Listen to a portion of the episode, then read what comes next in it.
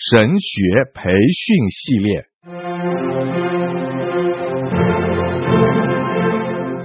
甘霖媒体资讯制作，世经讲道学，张子华牧师主讲。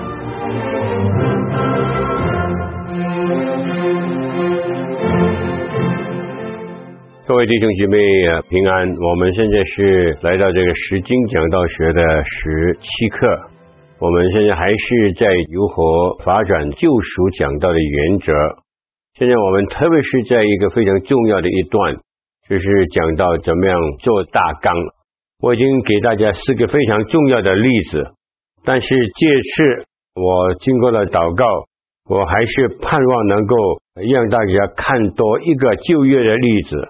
那那段的经文是在约书亚记，引起我注意那段经文一个主要的理由呢，就是在约书亚记呢有一句很简单的话，就是回到吉甲。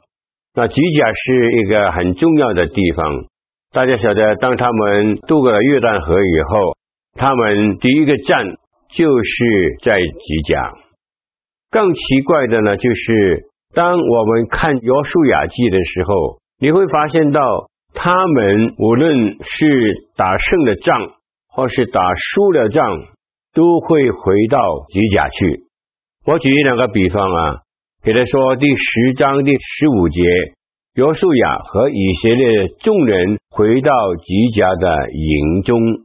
我们再看第十章第四十三节，于是约书亚和以色列人。回到吉甲的营中，四章第十九节，正月初十日，百姓从约旦河上来，就在吉甲，在耶利哥的东边安营。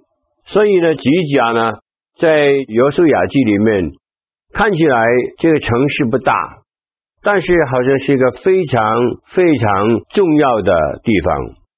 约书亚每一次打完了一场主要的仗，都带领百姓回到吉甲去。让我们就思想到这个吉甲是不是一个军事的基地呢？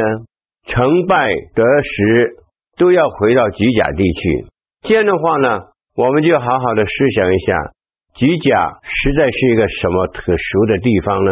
约书亚为什么要带领百姓，就是耶和华的军队回到吉甲去呢？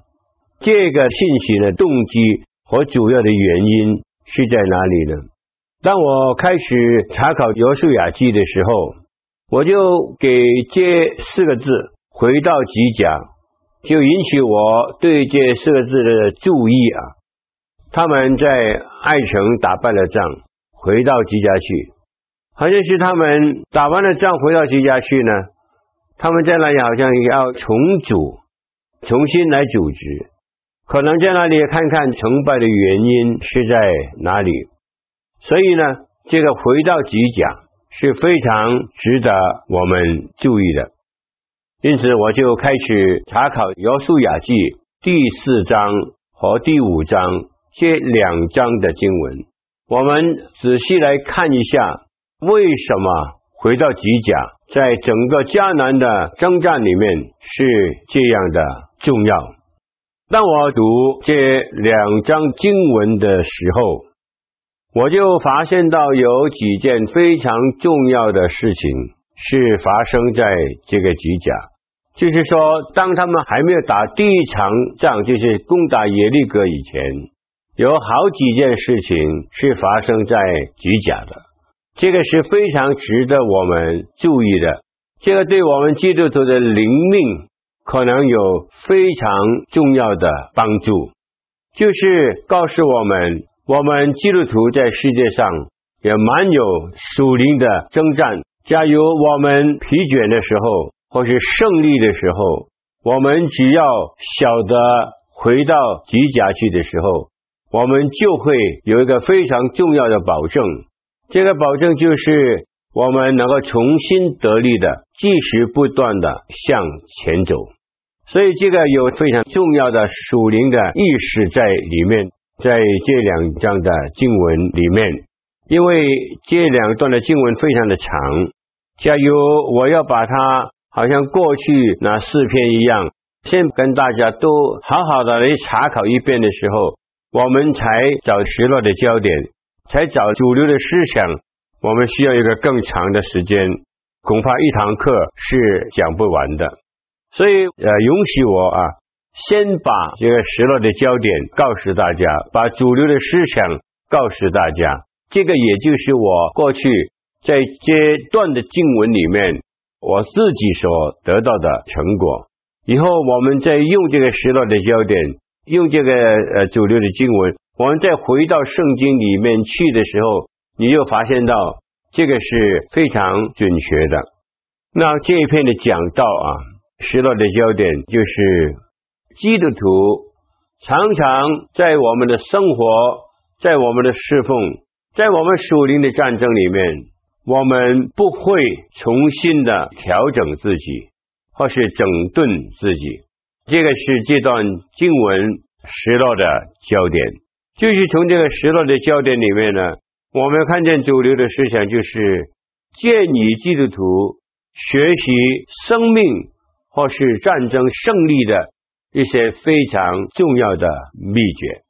好，明白了这些以后啊，现在我们就看这段的经文啊，因为这两章的经文是蛮长的，所以请大家把经文翻开啊。我讲完了以后。你可以回去再读这两章的经文啊，我们再看一看，从你所领受的和我讲的做个比较的时候，你会不会感觉到这个就是可能我们在我们基督的生活里面实在是非常缺欠的？可能你从这两段的经文里面，你更能够学到更多的秘诀，这样的话就更好。那当我们看这段经文的时候，我们就发现到，在吉甲这个的地方呢，有四件非常重要的事情发生。那我们每一个事情，我们稍微去看一下。大家记得，当他们过约旦河的时候，约书亚就叫他们每一个支派要在河里面捡一块石头。把他带到吉甲那个城市里面去，他们就用这十二块的石头建立一个纪念碑，来去纪念耶和华对他们完整的救赎。那这个是在约书亚记第四章第十九节，正月初十日，百姓从约旦河里上来，就在吉甲。在耶利哥的东边安营，他们从约旦河中取来的那十二块的石头，约书亚就立在吉甲，对以色列人说：“日后你们的子孙问你们的父亲说，这些石头是什么意思？你们就告诉他们说，以色列人曾走干地。”过解约旦河，因为耶和华你们的神在你们面前使约旦河的水干了，等着你们过来，就如耶和华你们的神从前在我们面前使红海干了，等着我们过来一样，要使地上万民都知道耶和华的手，大能的手。也要使你们永远敬畏耶和华你们的神。那我们看这段的经文呢，我们就看到原来在吉甲就有一个救赎的纪念碑。这个纪念碑本来是用来提醒他们的子孙，将来这个子孙问他们的时候，为什么会有这个纪念碑？他们就要把耶和华对他们那个完整的救赎，就是完全离开旷野的道路。进到迦南美地这个救赎，要透过这个纪念碑来纪念耶和华为他们成就了大事。所以你看，第一个原因就是要他们千万不要忘记，当他们看这个纪念碑的时候，就纪念到上帝对他们完整的救赎。我想这个意义是非常非常重大的。那我只是愿意用一个很简单的比方来形容给大家听一听。你听到这个小故事的时候，你就会晓得我的意思是什么。好久以前，我在一个夏令营里面，我就看见一个非常爱酒的基督徒医生。不过那是他到这个夏令营去，他是无精打采的，他也不参加聚会，他好像心事重重的，很多的问题都不能够解决的。所以呢，他很少参加那个夏令会的聚会。他是我的朋友。那后来我找到一个时候，我跟他坐下来谈一下。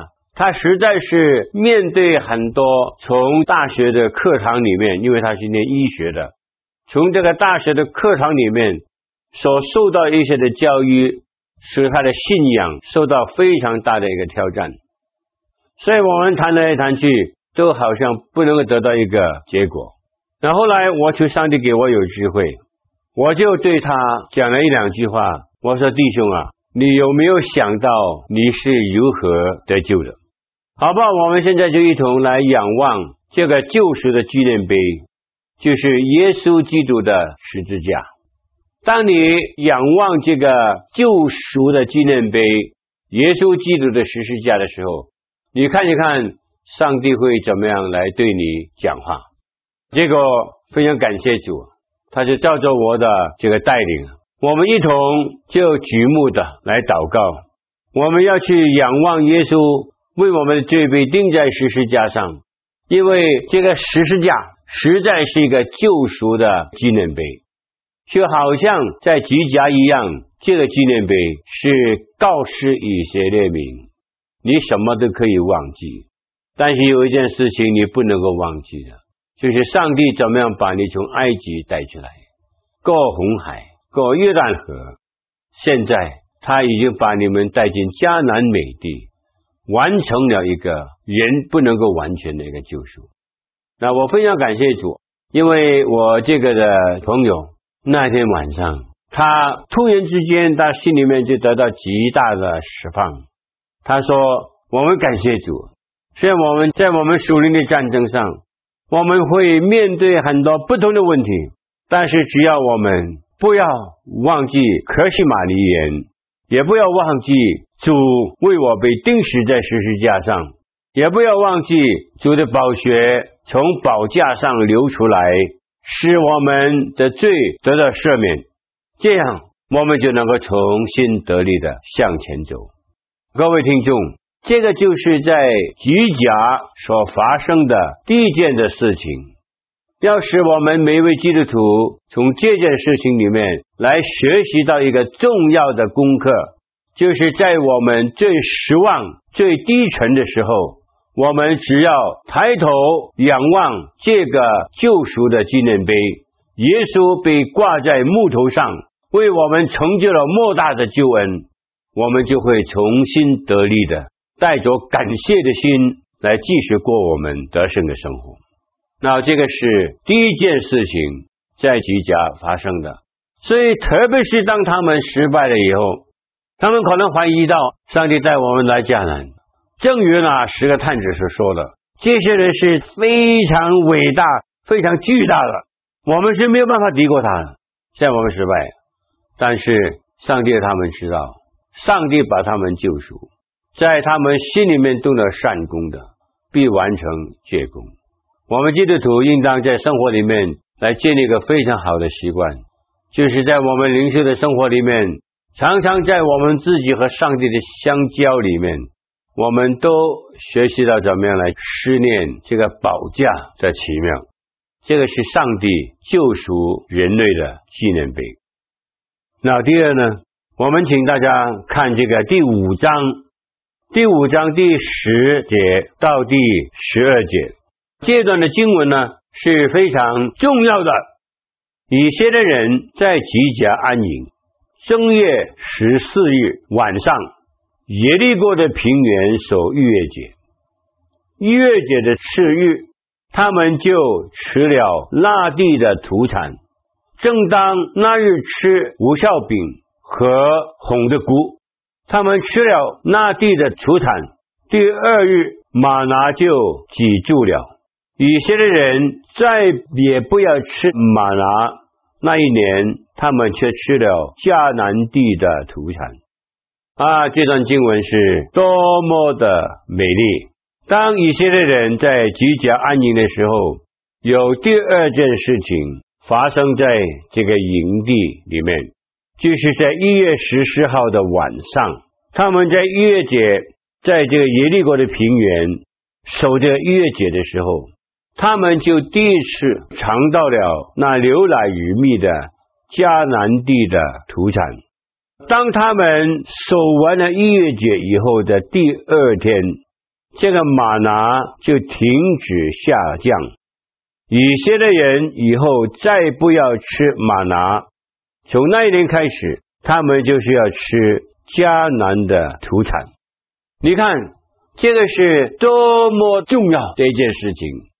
那首先我要提醒大家，一月十四日就是四十年的同一天，四十年的同一天，他们吃一月节的羔羊，就离开埃及地。四十年以后，同一天，他们在这个迦南美地过月节，他们就吃这个迦南的土产。吃迦南的土产有好几方面非常重要的意义。是值得注意的。第一方面，他们借此真是经验到上帝四十年前给他们的应许终于实现了。上帝的应许永远不会落空。他们过去四十年因为不听上帝的话，他们就在旷野流浪了四十年。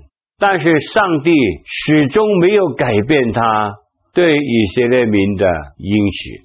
现在时候到，他们就看到上帝应许的实现。他们是第一次尝到这个牛奶与蜜之地的迦南的土产。不但如此，而且他们吃了这个迦南的土产的第二天，圣经还明确的记载，这个玛拿。这个旷野里面的食物已经停止下降，他们以后再不要吃那个旷野里面的食物。他们尝试到上帝四十年前给他们的应许，现在是终于实现。所以我们可以这样说：这个吉甲除了是一个纪念碑的地方，还有一个什么重要呢？重要就是迦南。也就是他们亲眼的看见上帝信实永不改变，而且上帝的信实是一定会实现在他的百姓中间。那弟兄姐妹，这个对基督徒来说有什么意义？会一个非常重要的意义。为什么我们在基督徒的生活和战争里面，我们要常常回到极甲？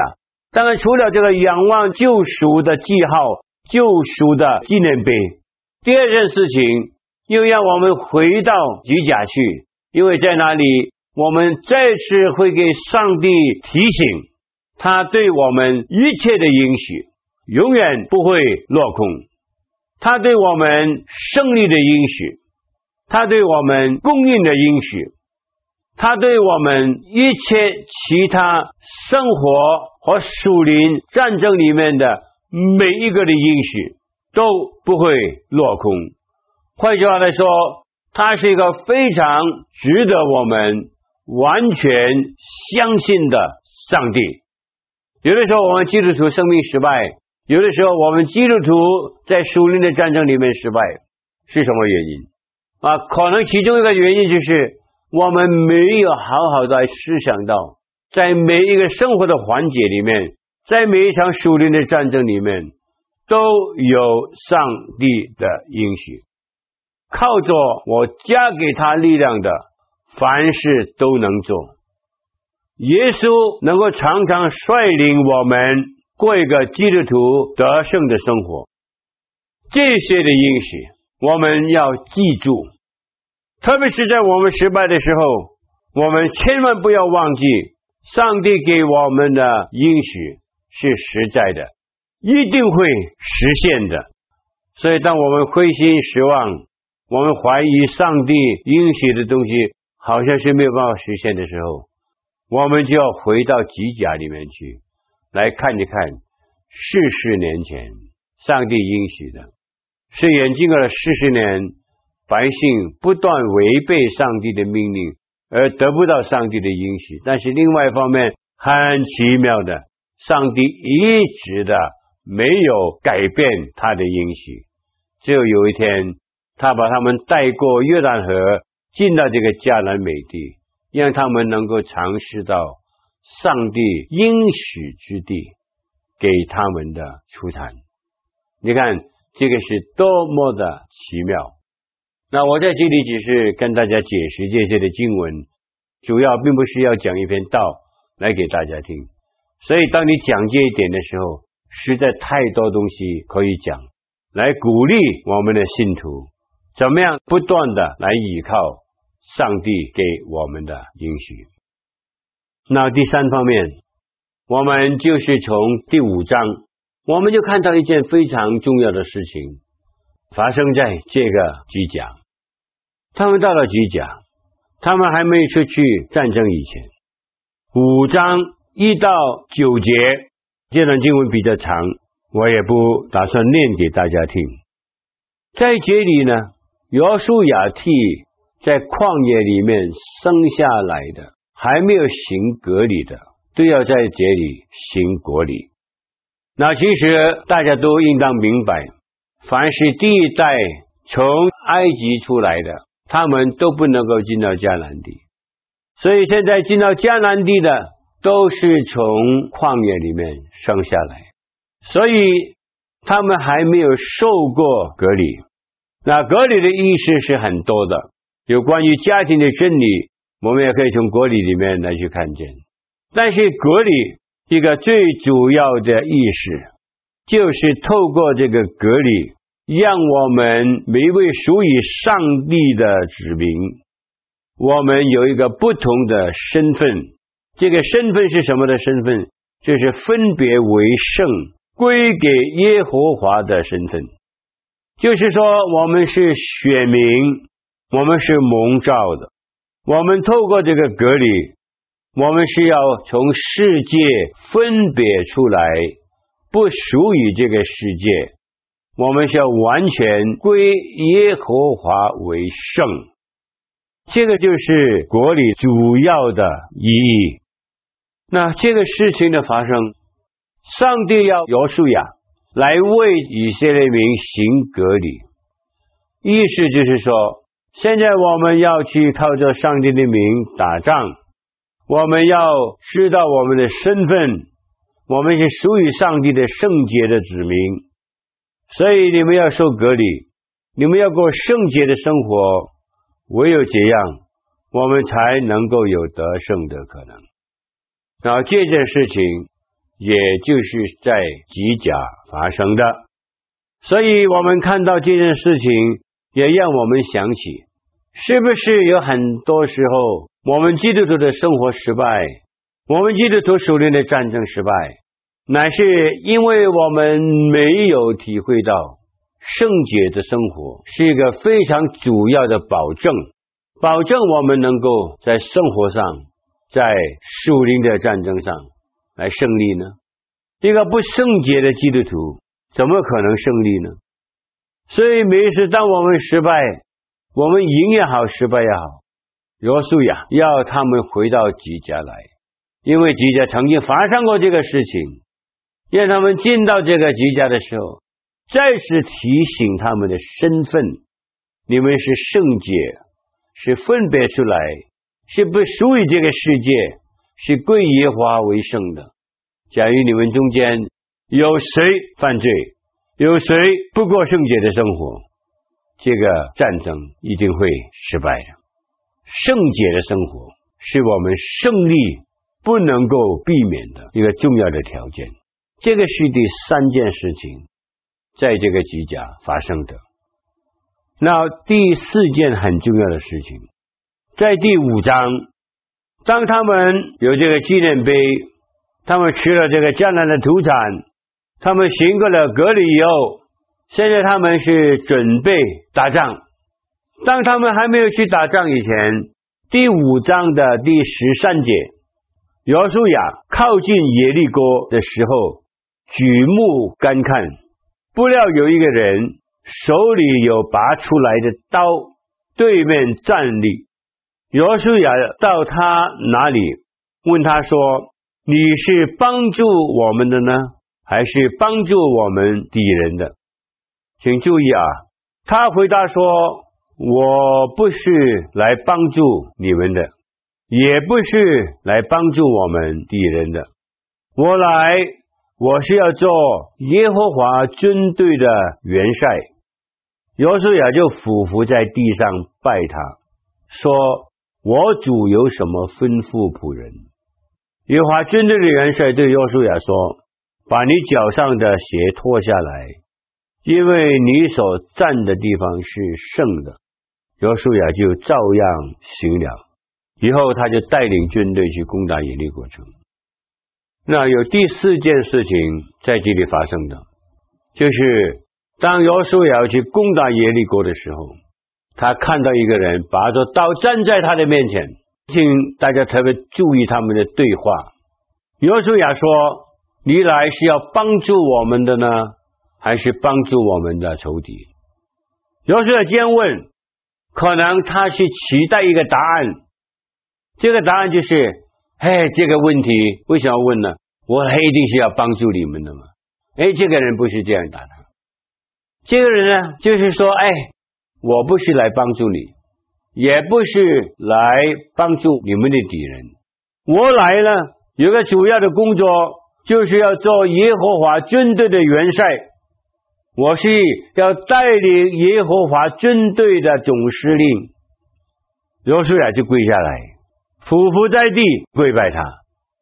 后来这个人说：“你起来，你要把你的鞋子脱下来，因为你所站的地方是圣洁的。”这个事情发生了以后，他们又开始攻打耶利哥。那在这里给我们学习一个非常重要的功课。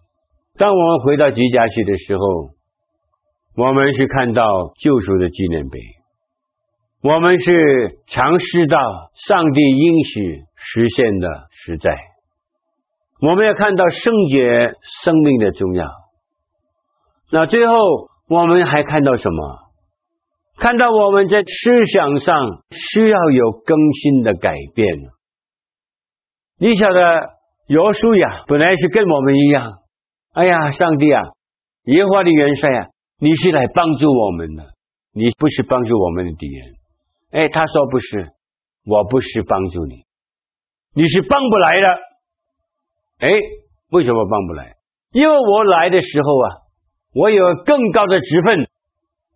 不单是一个帮助者的身份，我有更高的身份，我是要做统帅，我是要做带领的，我是要做耶和华军队的总司令。只要你要服在我这个权柄的下边的时候，你就会胜利。我们做基督徒，我们常常有这样的思想。哎呀，上帝啊，求你帮助我啊！上帝啊，求你帮助我！我在这个事情上很糟糕，主啊，你帮助我啊！我在这个生活上失败，主啊，你帮助我！哎呀，我这次打仗失败，主啊，你帮助我啊！常常都是在那里求帮助，但是我们从来没有想过一个很重要的东西：胜利唯一的保证，就是我们要承认，我们所相信的主是我们生命的主，是我们生命的司令。是我们生命的元帅。当我们伏在他的权柄下面的时候，我们就会看到胜利的可能。然后，这个在观念上的改变是非常重要的。那有多少的时候，我们就是看见很多的基督徒，就是在求帮助、求帮助、求帮助、求帮助。但是在这里，让我们看见，我们要伏在上帝的权柄下面。接纳他做我们生命的元帅，这样的话，我们就有胜利的可能。那各位，这段的经文，他们无论成败都回到吉甲，就是因为回到吉甲以后，会提醒他们这四件事情，让他们能够重新的得力，再次往前跑。谢谢。